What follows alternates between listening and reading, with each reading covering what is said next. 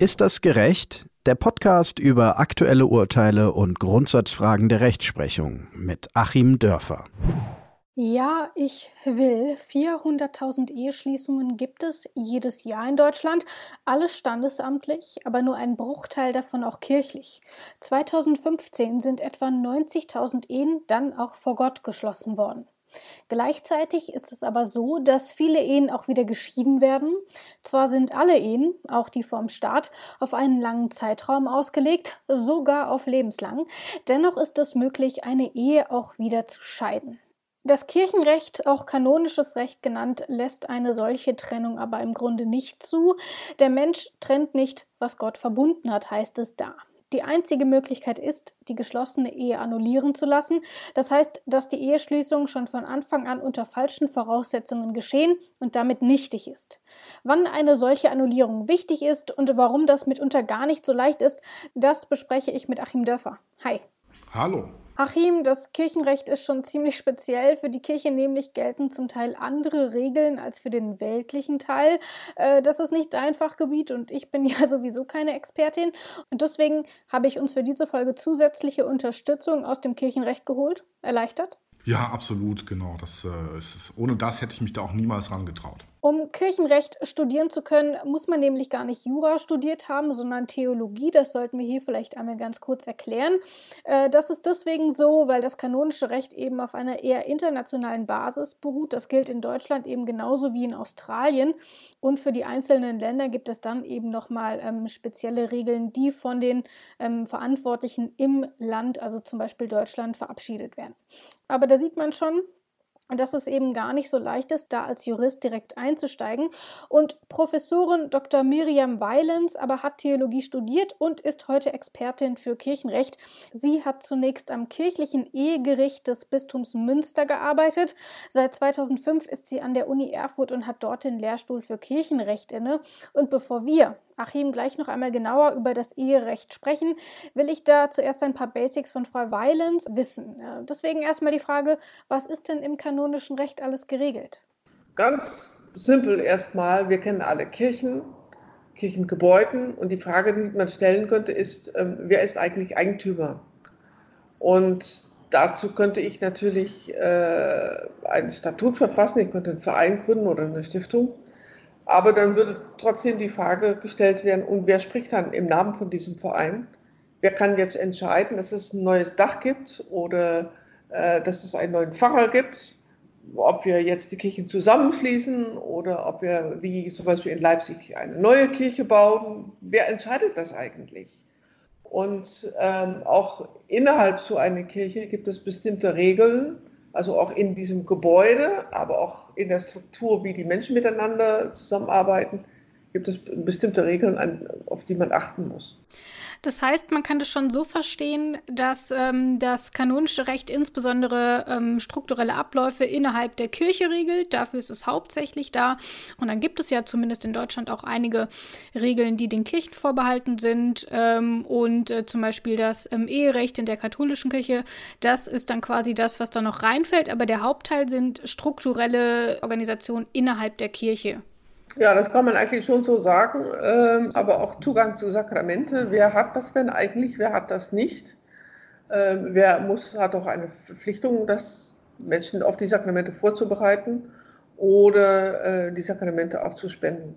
Also das sind schon Elemente. Ich würde aber auch sagen, in den vergangenen Jahren ist das Kirchenrecht nochmal sehr ins Bewusstsein von Menschen gekommen wegen des Strafrechtes. Und das kann man verstehen wie eine Art Disziplinarrecht, also so wie die Ärzte eine Ärztekammer haben mit ihrem eigenen Rechtssystem, äh, wo Ärzte äh, vielleicht aus der Ärztekammer entlassen werden oder nicht mehr sich als Arzt, nicht mehr als Arzt tätig sein dürfen.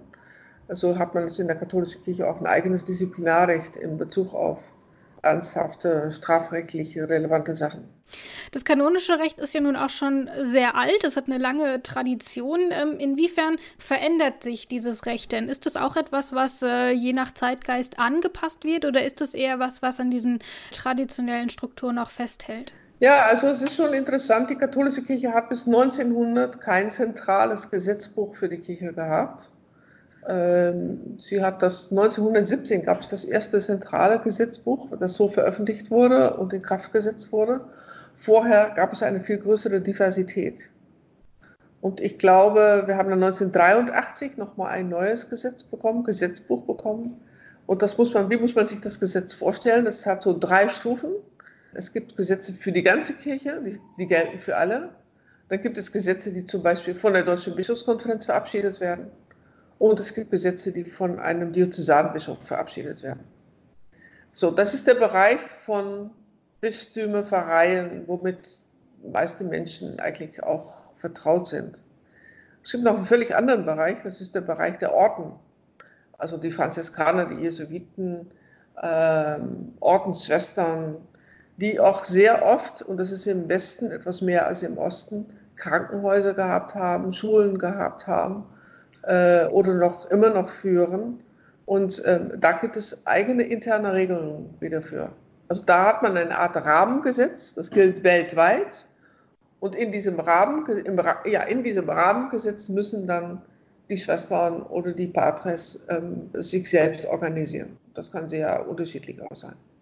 Wie funktioniert denn dann quasi die Zusammenarbeit zwischen kirchlichem Recht und eben dem übrigen staatlichen Recht? Ähm, gibt es dort Berührungspunkte? Laufen die parallel? Wie muss man sich da diese Beziehung vorstellen? Ja, die, das ist eine ganz spannende Frage, weil es auch gar nicht so einfach zu beantworten ist. Auf der einen Seite sagt das Kirchenrecht, man muss beachten, was im äh, staatlichen Recht vorgeschrieben ist, also zum Beispiel im Arbeitsrecht. Ja. Vertragsrecht, da ist das sehr, sehr wichtig. Ähm, aber zugleich gibt es natürlich auch eigene Punkte, wo die Kirche sagt, da haben wir aufgrund von Religionsfreiheit unsere eigenen Normen auch wieder.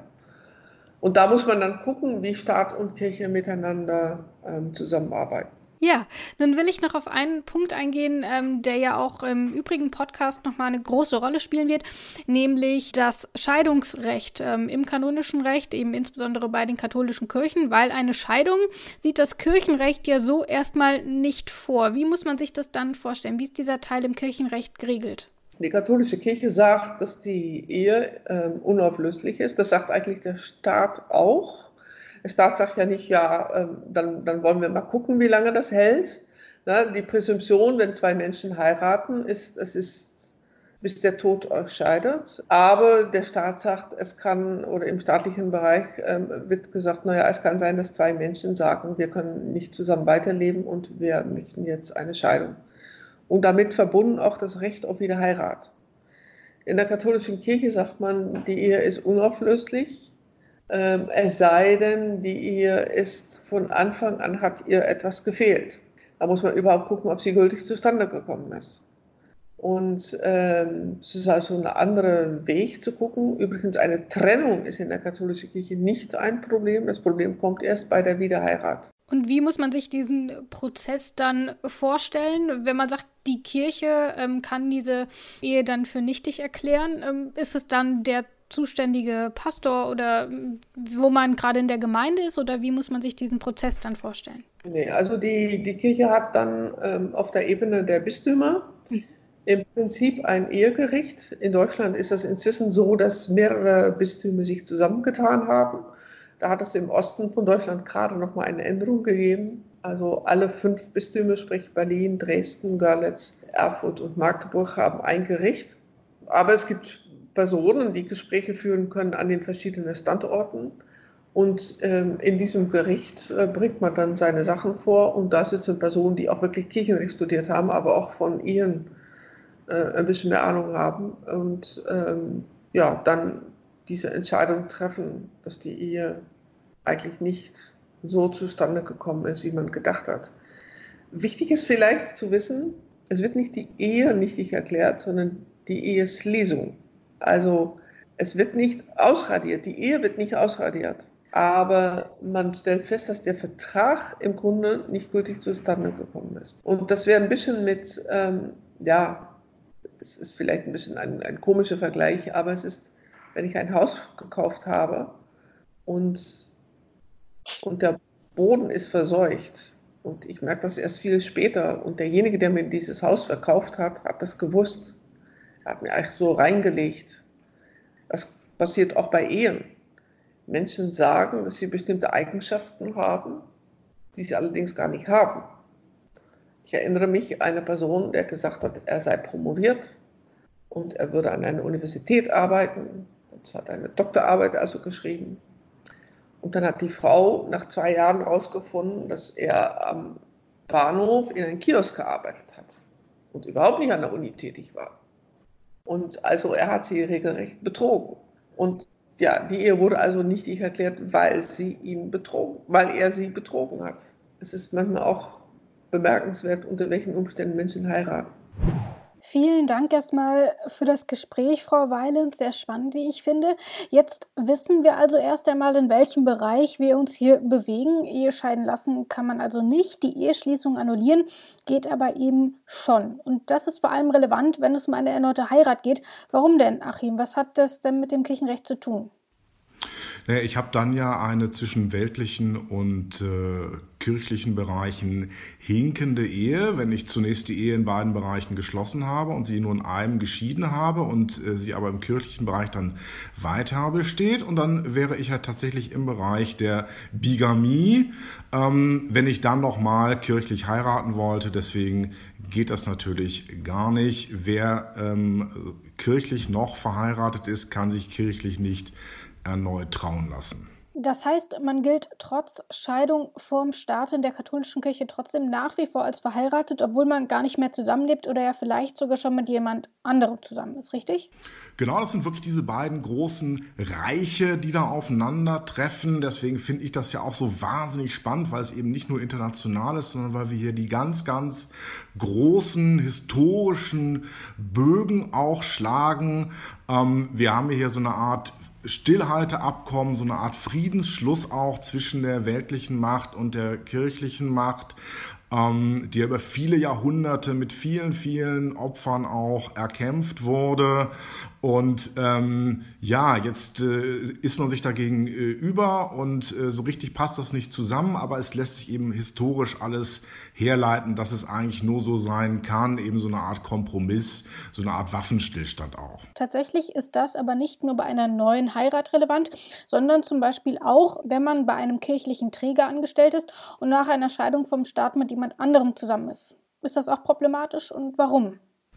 Das ist ein äh, dickes Problem. Wir kennen das aus dem Arbeitsrecht. Äh, wir hatten das auch schon in der Sendung in der Vergangenheit, ähm, dass sowas natürlich bei kirchlichen Trägern auch zu einer Kündigung führen kann oder zu ganz an oder anderen ganz massiven arbeitsrechtlichen Problemen, weil ich ja zumindest ähm, im weltanschaulichen Bereich ja sowieso, aber nach Auffassung äh, der Kirchen auch in den anderen Bereichen das Lebensbild, das Weltbild auch der Kirchen nach außen verkörpern muss und wer da eben als Katholik Krieg, ähm, obwohl weltlich geschieden, aber kirchlich noch verheiratet, dann offen schon wieder eine neue Partnerschaft hat.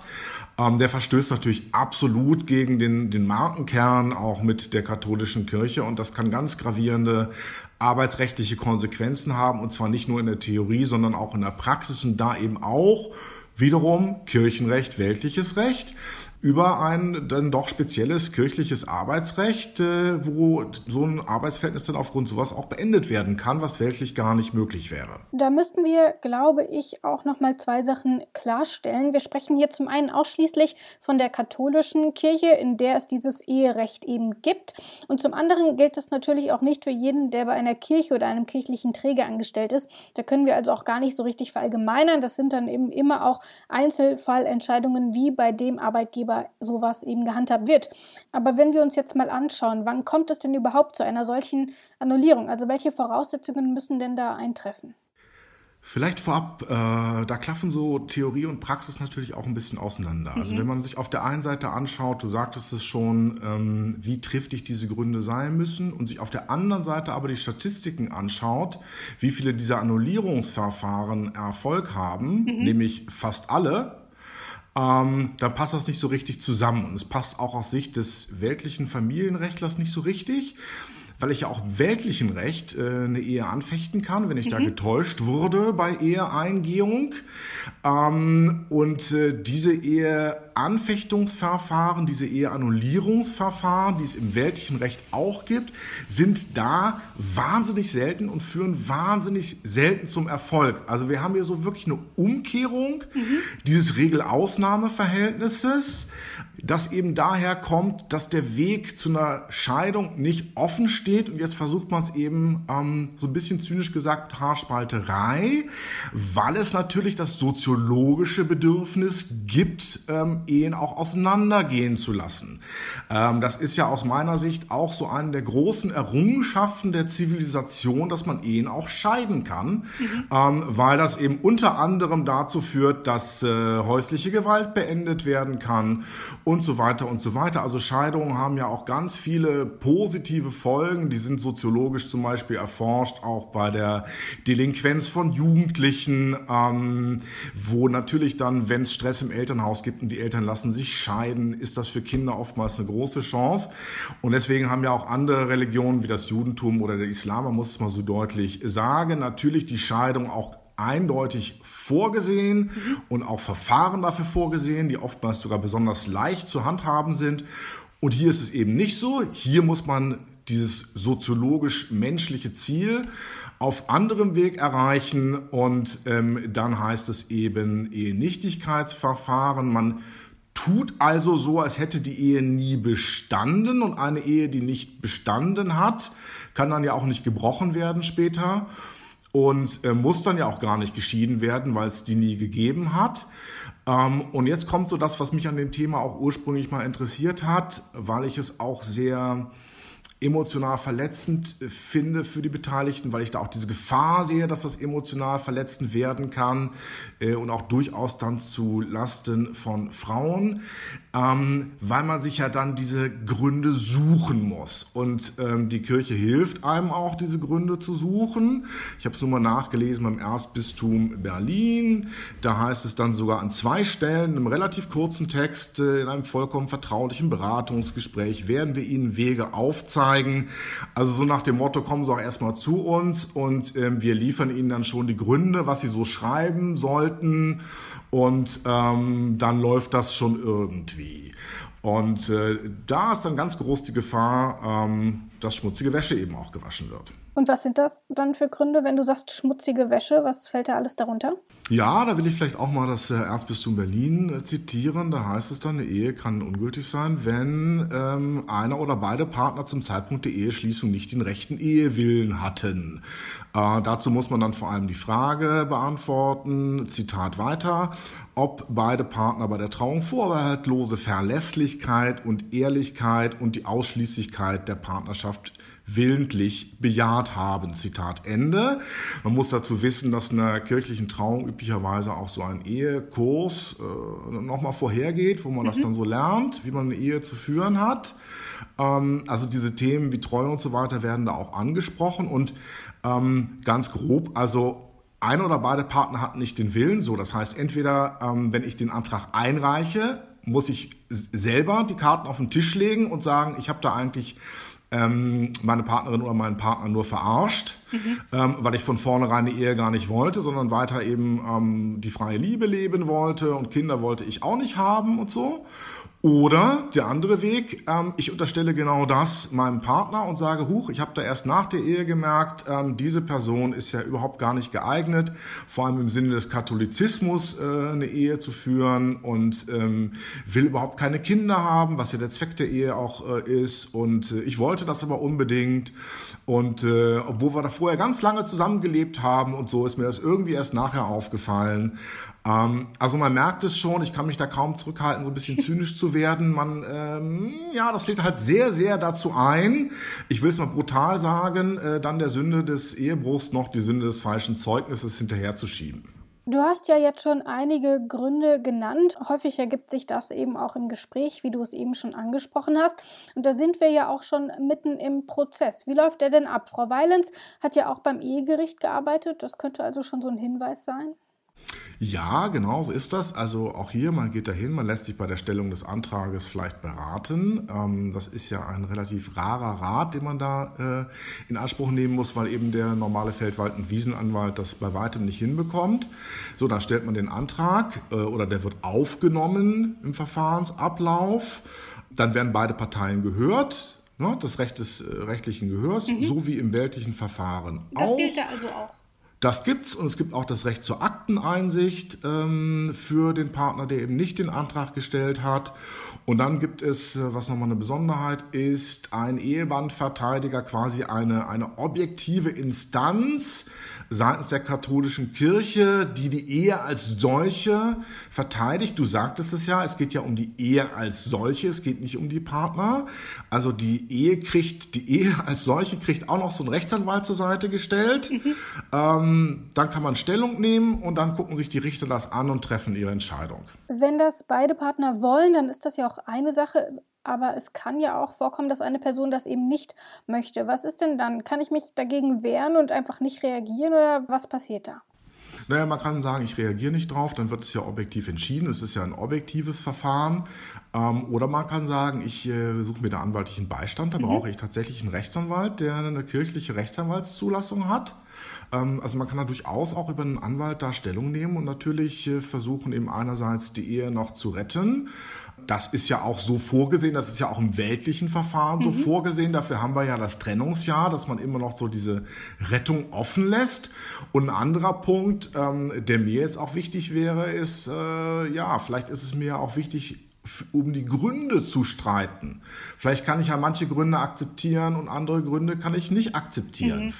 Na, vielleicht kann ich ja akzeptieren, ähm, wenn mein Partner jetzt äh, Fehlverhalten gezeigt hat, dass er sagt, ich selber war derjenige, ähm, und ich kann es nicht akzeptieren, wenn es mir äh, in die Schuhe geschoben wird. Also Scheidung heißt ja äh, ohnehin schon Stress. Also es kann ja durchaus auch sein, dass bei dieser Findung der Gründe und bei der Findung einer gemeinsamen Begründung sich dann durchaus der Konflikt aus dem Weltlichen hier auch in die Kirchenakten mhm. fortsetzt. Du hast vorhin ganz kurz schon Zahlen genannt. Die allermeisten Anträge werden auch bestätigt, sagst du. Ähm, wie viele sind das denn? Also wenn wir davon ausgehen, 90.000 ähm, Eheschließungen in der Kirche Kirche jedes Jahr. Wie viele Anträge gibt es da? Das sind nur ein paar hundert.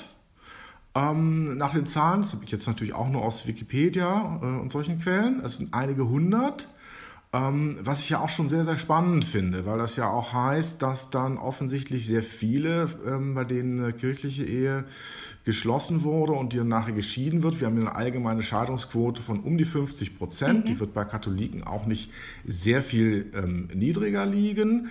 Ähm, das heißt, wir haben eine wahnsinnige Spanne zwischen den ähm, Ehen, die auch mit mhm. kirchlich-katholisch geschlossen wurden, auf der einen Seite und die dann weltlich geschieden werden, zu den Ehen, die dann zusätzlich noch kirchlich geschieden werden. Also ähm, finde ich auch ein fast interessantes Forschungsfeld, äh, da mal zu gucken, wie gehen so Leute in der Praxis damit um. Da kann ich natürlich nur Vermutungen anstellen. Ähm, viele sagen dann vielleicht, gut, das ist mir dann egal. Wenn ich dann ein zweites Mal heirate, muss das nicht nochmal kirchlich sein. Also brauche ich diese kirchliche Ehescheidung mhm. nicht. Also es kann sein, dass das zu so einer hinkenden Ehe dann führt, wenn ich die kirchliche Ehescheidung dann nicht vornehme. Aber die mhm. meisten scheinen sich dazu zu entschließen, es nicht zu tun. Glaubst du denn, dass es auch eine Rolle spielt, dass viele eben gar nicht so richtig wissen, was denn eine Trennung im Falle einer kirchlichen Trauung bedeutet? Also dass man eben trotz Scheidung nach wie vor verheiratet ist? Ich glaube wirklich, dass die meisten das überhaupt gar nicht wissen. Ähm, es wäre ja auch komisch, das so nachzugoogeln. Und ähm, vom Gefühl her ist es ja schon so, dass man so die standesamtliche Trauung als das Normale und das Wichtige und das Wesentliche empfindet. Ähm, das ist eben in Deutschland geschichtlich auch so, weil der Staat halt schon relativ lange dieses Recht der Eheschließung in die Hand genommen hat. In anderen Ländern ist das oftmals nicht so. Da machen das noch die Religionen, was ich auch ein mhm. ganz okayes Modell finde. So, das andere ist dann so eine Art so hinterher noch so ein bisschen Folklore, was fürs Herz ist halt noch mal so richtig schön. Ähm, und man muss ja sagen, was wir beide vielleicht auch jetzt rausgefunden haben in unserer heutigen Sendung, oh, da hängt aber genau der gleiche Rattenschwanz an rechtlichen Fragen dahinter wie bei der standesamtlichen Ehe. Ähm, das ist also nicht nur reine Folklore, sondern etwas, was man auch durchaus juristisch ernst nehmen sollte. Und äh, wo man vielleicht jetzt mal als Anwalt gesprochen, wenn ich vielleicht sowieso einen Ehevertrag mache aus den ein oder anderen Gründen, mich vielleicht dann auch schon mal äh, auf äh, bestimmte Gründe einige, ähm, die ich dann gegenüber einem katholischen ähm, Ehegericht vorbringe, wenn ich dann diese Ehe mal scheiden lassen möchte. Ähm, weil es ist ja geradezu traurig, dass bei etwas, was Menschen wichtig ist, aus ihrem Glauben und aus ihrer Emotion, ähm, dann nachher dann so, so, so negatives Karma nochmal entsteht. Man sieht also, es ist tatsächlich kompliziert und nächste Woche machen wir auch genauso kompliziert weiter, ehrlich gesagt. Achim, willst du das mal anmoderieren? Ein bisschen wechseln? Ja, und äh, zwar wird es um das Thema V-Leute gehen. Genau, wir schauen einfach mal, was sind V-Männer eigentlich und wie arbeiten sie.